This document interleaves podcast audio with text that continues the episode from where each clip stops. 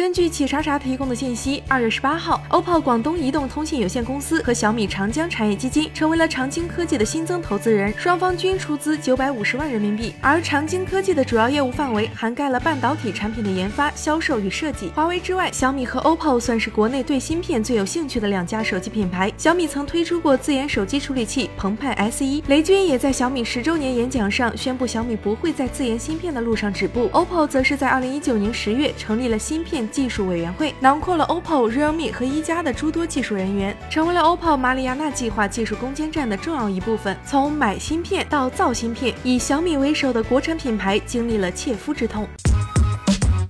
在二零一四年到二零一六年这三年，小米经历了营收和销量的双重平台期。作为性价比品牌，性能优势成为彼时小米为数不多的卖点。但那时高通的两代旗舰处理器骁龙八幺零和骁龙八二零糟糕的功耗设计，让小米旗舰饱受发热之苦。而高通另一大客户三星则放弃了骁龙平台，全系采用自研的猎户座芯片，成功化险为夷。高通的翻车让手机厂商意识到，处理器作为手机核心科技之一，不能全盘交到别人手里。二零一四年十一。一月，小米和大唐旗下的联芯联合成立了北京松果电子有限公司，并花费一亿元向联芯购买了平台授权，打造旗下第一款终端处理器澎湃 S1。虽然澎湃 S1 的纸面性能不错，但落后的制程以及基带实力的匮乏，造成了功耗和通信的严重缺陷，消费者并不买账。虽然高通骁龙八三五、八四五表现优异，使小米在全球化、生态链等方向取得了成功，并回到了高速增长模式，但随着政治环境与国内手机市场的变化，小米刚刚。起死回生，又不得不重新考虑芯片问题。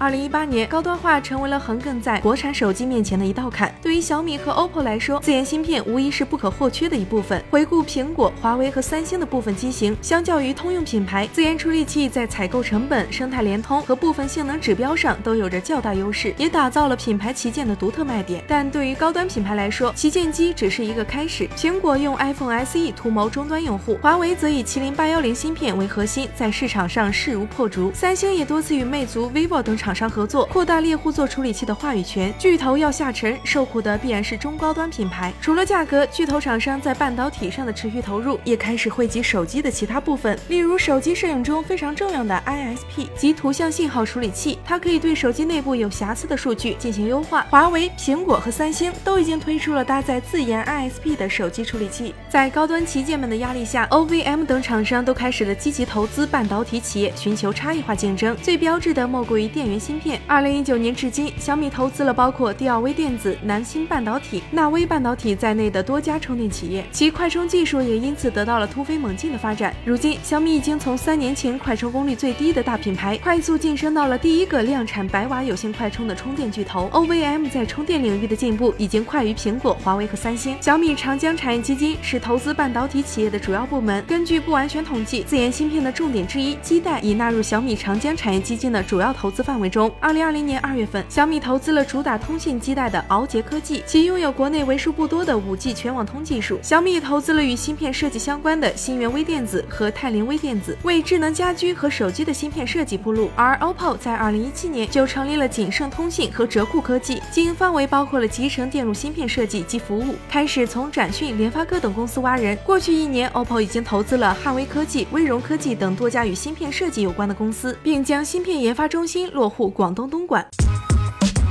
宏观来看，苹果、华为和三星在移动领域的叱咤风云，固然有其自身的努力，但也离不开背后的时代推动。苹果、三星和华为的自研芯片之路都不能算得上一帆风顺。苹果的基带缺口、华为的 AP 性 能以及三星的高功耗，都是困扰了他们许久的难题。若想在芯片领域有所作为，资金和技术都是必不可少的。和当今芯片巨头相比，小米和 OPPO 的资金投入其实都不算多。时代也对 OPPO、小米等厂家提出了更加苛刻的要求。随着华为被制裁。芯片领域极为经典的 Fabless 代工模式，如今饱受挑战。而小米被美国列入投资黑名单一事，也可能与小米在半导体领域的多项投资有关。除非搞定与芯片制造直接相关的晶圆技术，否则仅靠挖人和投资很难做出成绩。对这些企业来说，如何在环境和技术的限制下，利用现有的商业模式为研发书写，又不至于被未来投入拖垮，其难度恐怕不亚于半导体研发本身。好啦，以上就是本期视频的全部内容。如果你觉得还不错，还请帮忙点赞。也可以留言评论和我们交流。